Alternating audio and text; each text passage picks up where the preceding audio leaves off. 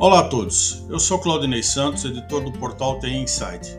Nessa edição do podcast TI Inside Talk, entrevistamos Cauê Oliveira, sócio-diretor da YouLeader Brasil, com mais de 10 anos de experiência em pesquisa no Great Place to Work, autor do recém-lançado livro Great Leader to Work, que fala sobre Leadership Map, uma metodologia inovadora que orienta como se chegar à verdadeira liderança, a construção de relacionamento das pessoas no ambiente corporativo e como os melhores líderes constroem as melhores empresas para trabalhar. Bom, Cauê, é, no mês passado a Tenside realizou um evento chamado Digital Workplace, né, focado na discussão do trabalho híbrido, né? Um ponto central foi como as lideranças podem garantir a cultura corporativa com os, trabalha com os trabalhadores, os colaboradores trabalhando de forma remota, né? Como é que as, as lideranças devem agir nesse momento? Como é que elas devem agir agora? Claudinei, primeiro, obrigado aí pelo convite, um prazer participar aqui do podcast de vocês.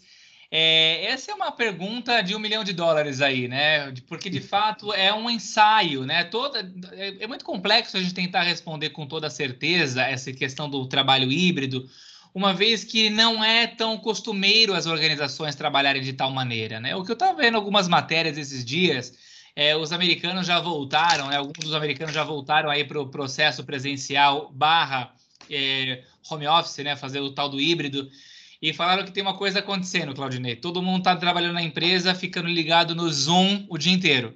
Ou seja, fiquem lá no, no, ambiente de trabalho, no escritório, na videoconferência. Claro que o trabalho da liderança, nesse ponto aí, vai ser prestar a atenção em todos os colaboradores, independente daqueles que estejam trabalhando no lado a lado, né, no presencial ou no, ou no digital, para que esses que estão distantes não se distanciem também da cultura desejada e criada pela corporação, né, pela companhia. E o que é cultura de empresa? É aquilo que a gente faz de forma consistente, frequência, né, nosso conjunto de hábitos, crenças e valores, que podem também, sim, sem sombra de dúvida, ser perpassados e passados à distância.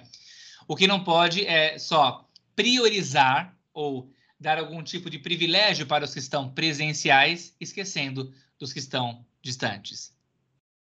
Você diz em seu livro, Great Leader to Work, em parceria com o Gustavo Pena, que agora é recém-lançado, né, que inspirar as pessoas não significa apenas olhar para a missão das empresas, mas também significa olhar para os valores. Poderia explicar melhor esse conceito, né? Pode nos contar um pouco também da sua trajetória que o levou a escrever esse livro? Ah, muito legal. É um momento de muita felicidade e orgulho. É meu primeiro livro lançado, né? Great Leader to Work, muito pautado. Vou começar por pelo final aí, né?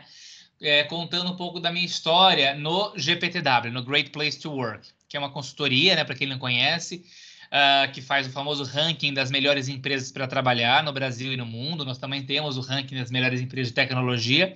Uh, e, e, eu trabalho lá desde 2011, então 10 anos de experiência, resolvi escrever um livro de quais foram os principais aprendizados que eu tive através das palestras, treinamentos e workshops que eu venho fazendo aí nesses tempos, né?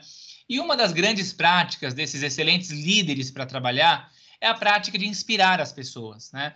Que, claro, muitas das vezes a gente pensa na inspiração muito no sentido do propósito, da missão, né?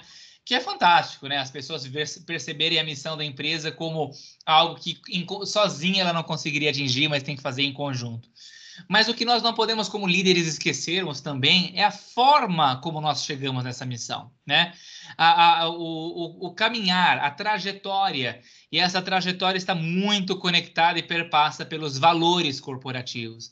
E, infelizmente, a gente vai em muitas empresas, Claudinei, em que os valores estão apenas pregados na parede, né? Em cartolinas e em cartazes, mas não estão sendo, de fato, vividos ou sentidos pelos computador, pelos colaboradores, né?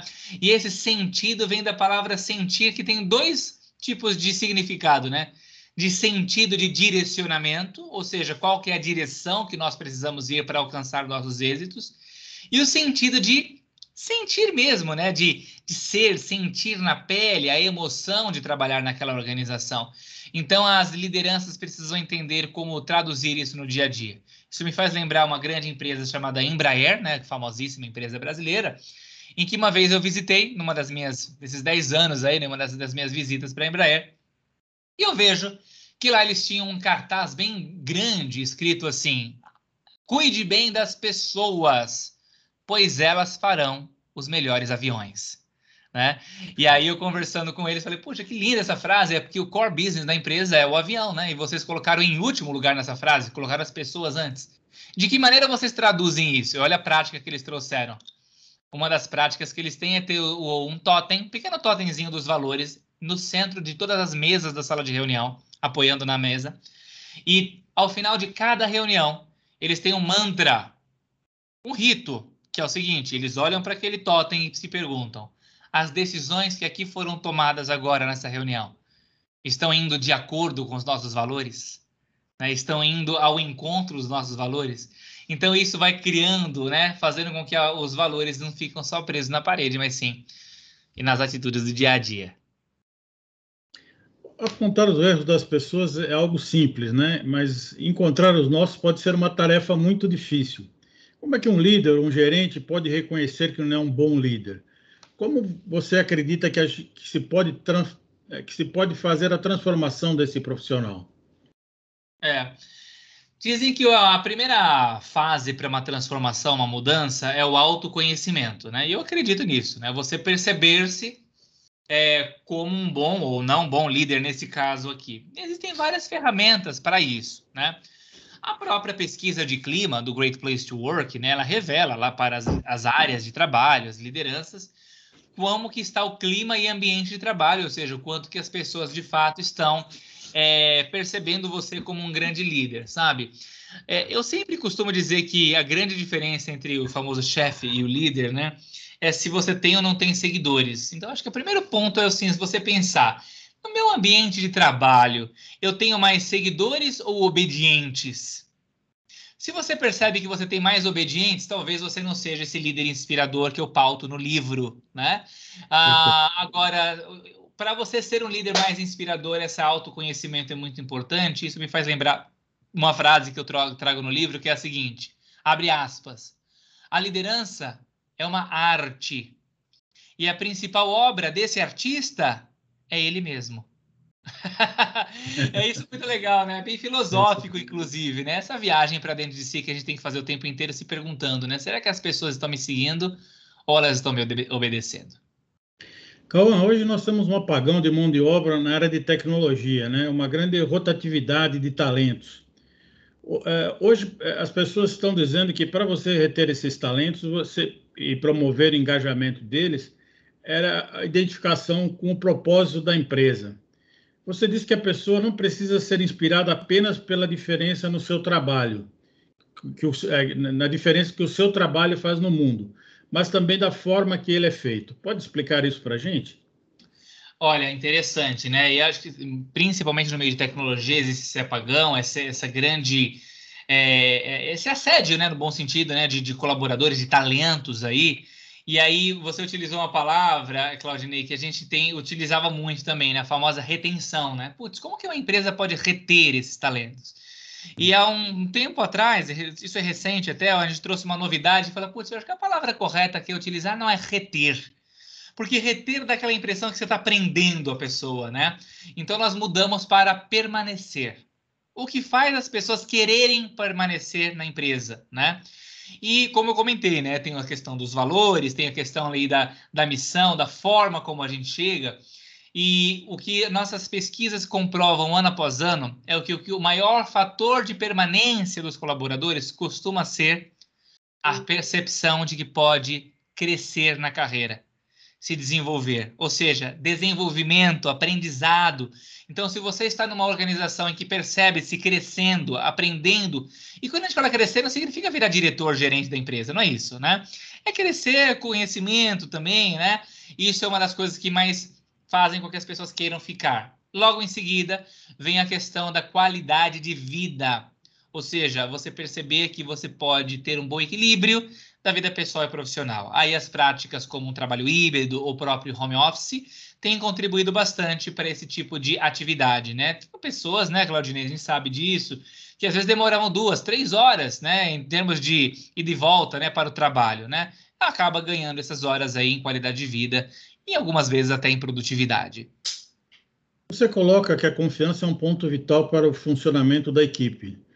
É, no entanto, a confiança é um processo demorado para se obter, né? Há uma maneira mais fácil e mais rápida de alcançá-la.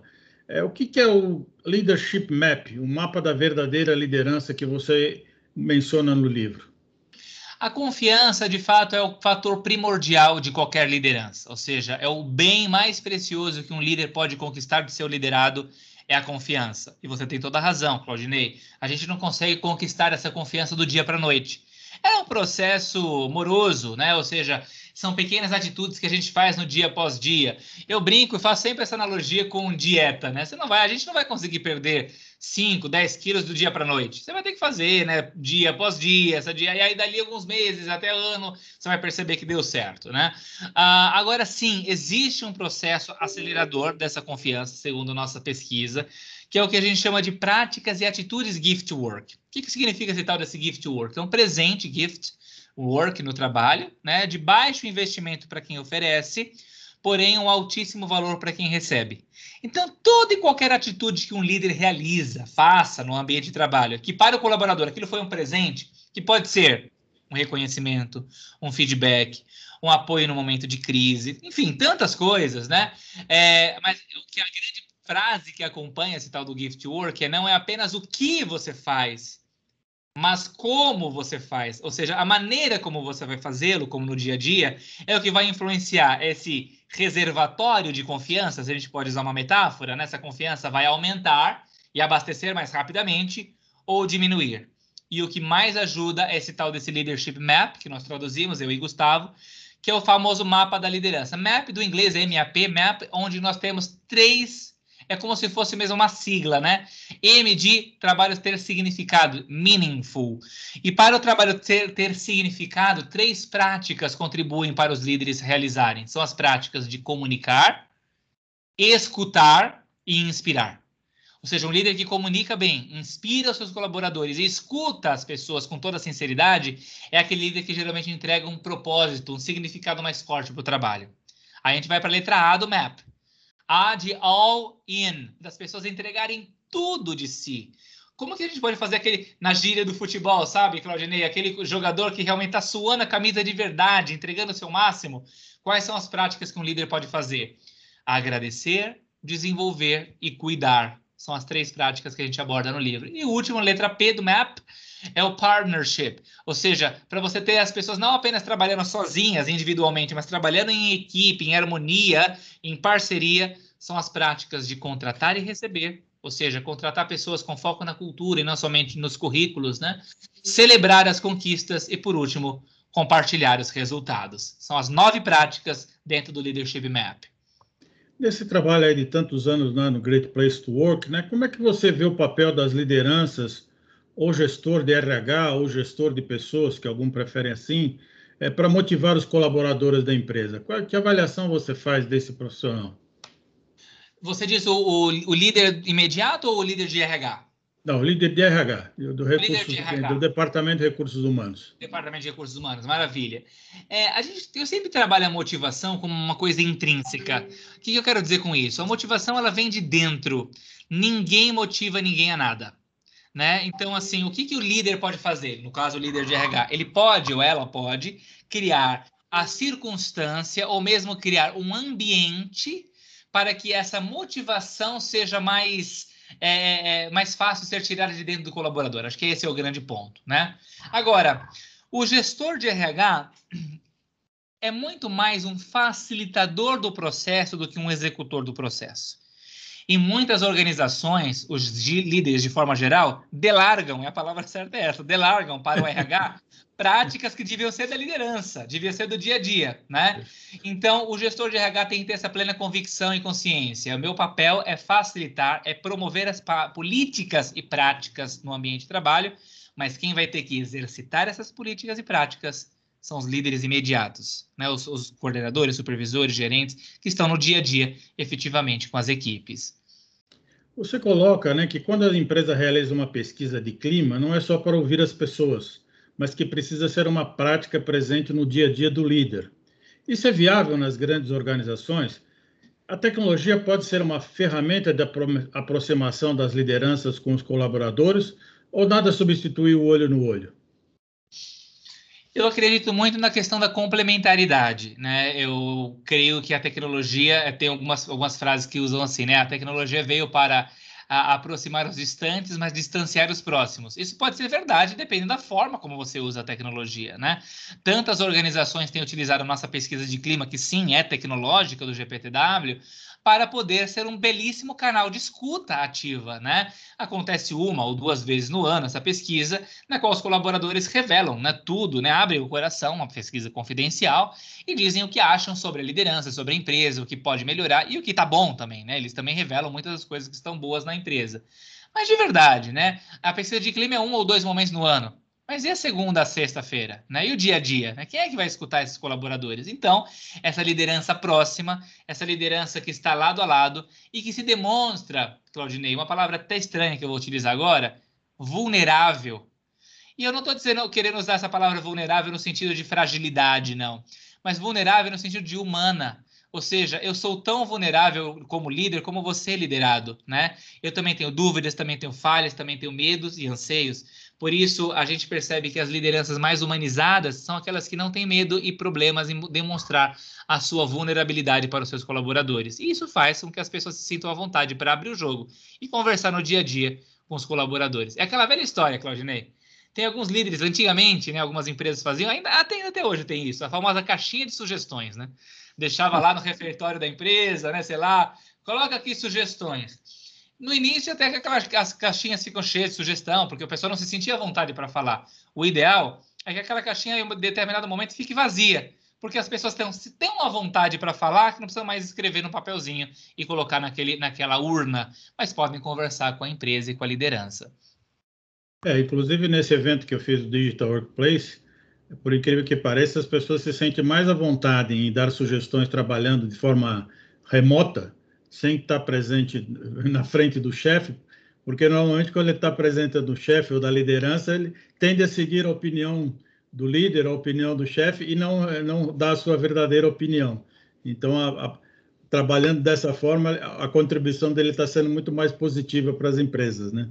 Sem dúvida, né? Acaba tendo esse viés mesmo. A gente chama até isso de efeito girassol. Existe um nome até, um estudo sobre isso, ah, é? né? O efeito girassol. Então você está numa equipe em que o líder vai lá e dá a primeira ideia. Gente, tô com, eu tô com uma ideia aqui, o que vocês acham? Aí o efeito, igual o girassol, né? Que tá sempre olhando para o astro rei, né? E aí vai lá e todo mundo concorda. É um efeito de. é um viés inconsciente o nome disso. Hoje se fala muito na importância do SG para as organizações, né? Environment, Social e Governance. No caso do S, do social, né? Qual o papel das lideranças para a promoção, promoção da inclusão das minorias? Haja visto que geralmente esse ambiente não faz parte da realidade pessoal desse líder. Sem dúvida. E aí a gente vem com um grande tema que as empresas têm trabalhado de forma muito contundente nos últimos tempos, e isso tem sido ótimo, inclusive, que é a diversidade e inclusão. Né? É, é de você perceber o quanto que a gente consegue trazer cada vez mais esses grupos que são minorizados que é diferente de minoria, né? Por exemplo, as mulheres são maioria no, no Brasil, ligeira maioria. Só que quando você vai para cargos de gestão e liderança nas empresas, elas são minorizadas. Né? Gente, negros são a maioria no Brasil, mas quando você vai para as empresas, principalmente em cargos de liderança também, são absurdamente minorizados, né? Então as organizações começam a criar novas práticas e políticas para tentar trazer não somente a diversidade, que é um fato, mas sim a inclusão, que deve ser um ato, isso que é interessante trazer também, né? Nós somos diversos por natureza, mesmo que nascem gêmeos idênticos, vão ser, vão ser diversos, né? Agora, inclusão carece de atitude. Aí exemplos não faltam, né? Um exemplo que eu gosto de citar muito foi um que ganhou aí os noticiários, o que o Magalu fez quando fez um processo de trainees exclusivo para pessoas negras, né? E foi um, e não foi assim do nada que eles fizeram essa história, né? Eles fizeram porque fizeram um estudo, olharam que nos cargos de liderança do Magalu tinha um déficit de pessoas negras percentualmente. Então, qual era o caminho mais curto? Contratar desde estagiário? Não, vou contratar de trainee, porque o trainee geralmente são pessoas que já estão sendo preparadas para alçar cargo de gestão, né? E, e eu louvo, louvo o Magalu por essa prática e, inclusive, super premiado no nosso ranking das melhores para se trabalhar. É, nesse sentido, até você coloca no seu livro, né, como você falou, que as pessoas só escutam quem pensa igual a eles, né?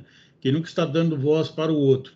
Em uma pesquisa realizada na Universidade de George Washington, descobriu que os homens interrompem as mulheres 33% a mais do que quando elas conversam com alguém do mesmo gênero, né? Como superar esse comportamento?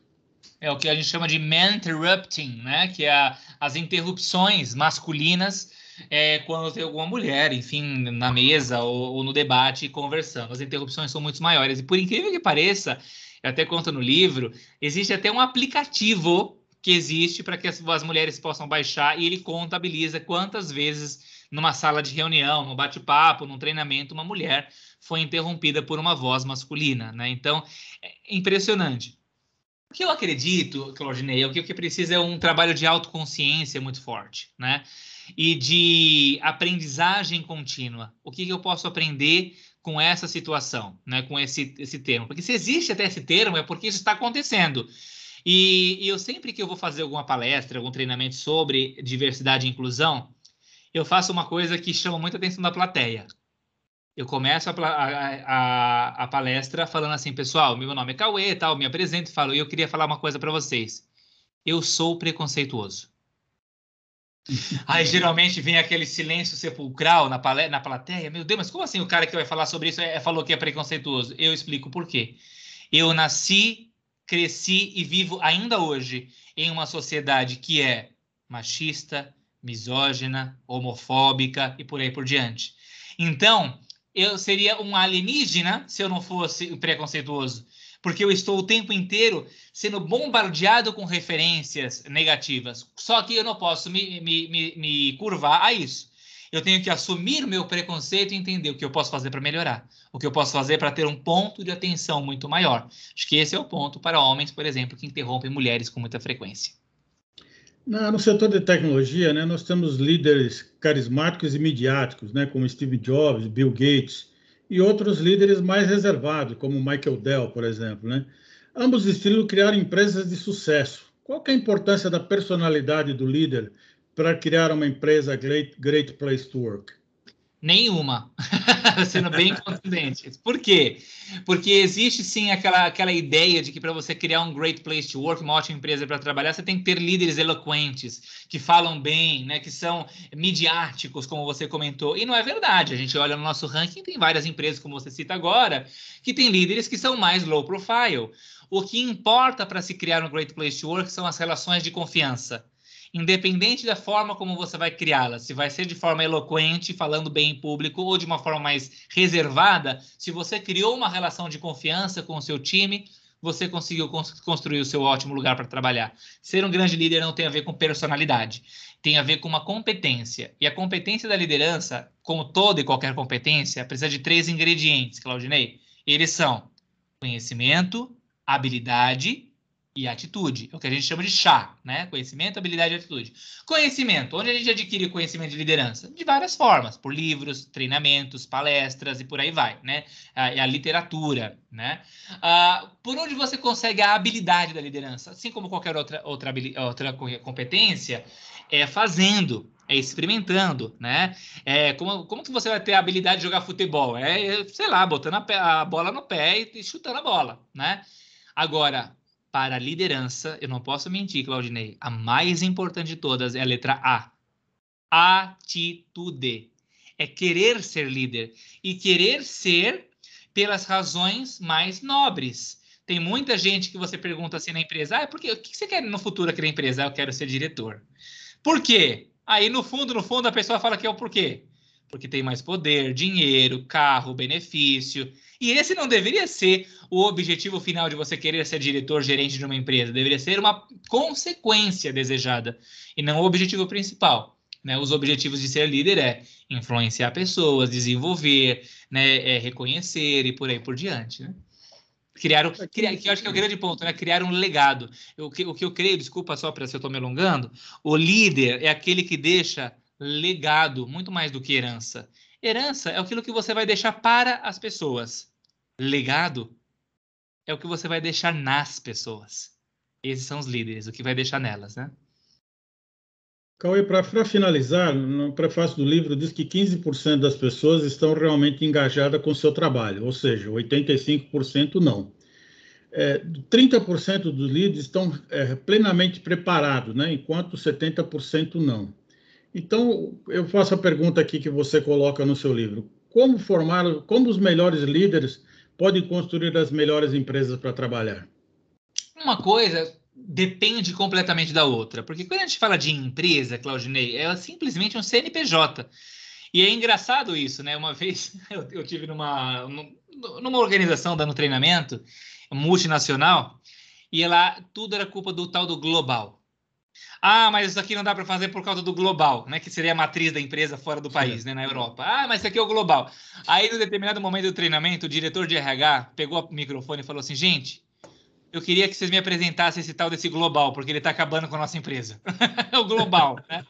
Então, o que, que, eu quero dizer com isso? A gente tem que começar a personificar as organizações. Elas não são empresas, são pessoas, são CPFs. Então, não é possível criar um great place to work, um ótimo lugar para trabalhar, sem great leaders to work, sem que nós, que nós tenhamos excelentes lideranças. No fim das contas, quando você lembra de uma organização, de uma empresa, não é da marca dela, não é da cadeira que você sentava e da mesa. Você vai lembrar das relações que você teve naquele ambiente, principalmente do seu líder. Não à toa, grande parte das pessoas hoje, segundo algumas pesquisas, oito em cada dez pessoas, quando pedem demissão, no fundo, no fundo, não é por conta da empresa, sim por conta da liderança, né, da gestão. Então, o que a gente precisa é ter uma capacitação contínua, uma conscientização contínua dessas lideranças que vão criar, sim, as melhores empresas para trabalhar. Cauê, eu gostaria de agradecer a sua presença aqui no podcast Tem Inside Talk e abrir um, seu, suas palavras finais também para você divulgar seu livro, né? Eu vi que a editora Primavera já está nas, nas livrarias. Pode, pode para quem quiser conhecer mais o seu livro, como é que deve proceder? Eu que agradeço a honra do convite, foi um ótimo participar aqui com vocês. Espero que quem aqui escutou a gente, né, pode ter aprendido alguma coisa. E sim, os livros estão em todas as livrarias digitais e presenciais aí. É, né, tem também livros, tem gente que gosta de parte mais digital, falando de tecnologia, né, Claudinei, de ler os famosos Kindles, também tem essa possibilidade. O nome do livro é Great Leader to Work, como os melhores líderes constroem as melhores empresas para trabalhar. Livro que eu tive como coautor um grande amigo meu, Gustavo Pena, um gênio da redação, e com um objetivo esse de contribuir para que as pessoas que estão aí em cargos de gestão e liderança possam ser melhores líderes para suas equipes e com isso construírem seus melhores resultados. É atingir os resultados por meio das pessoas e não apesar delas. Essa é a grande história do livro. Muito obrigado pelo convite, adorei participar. Eu que agradeço. Parabéns pelo trabalho, Cauê. Obrigado.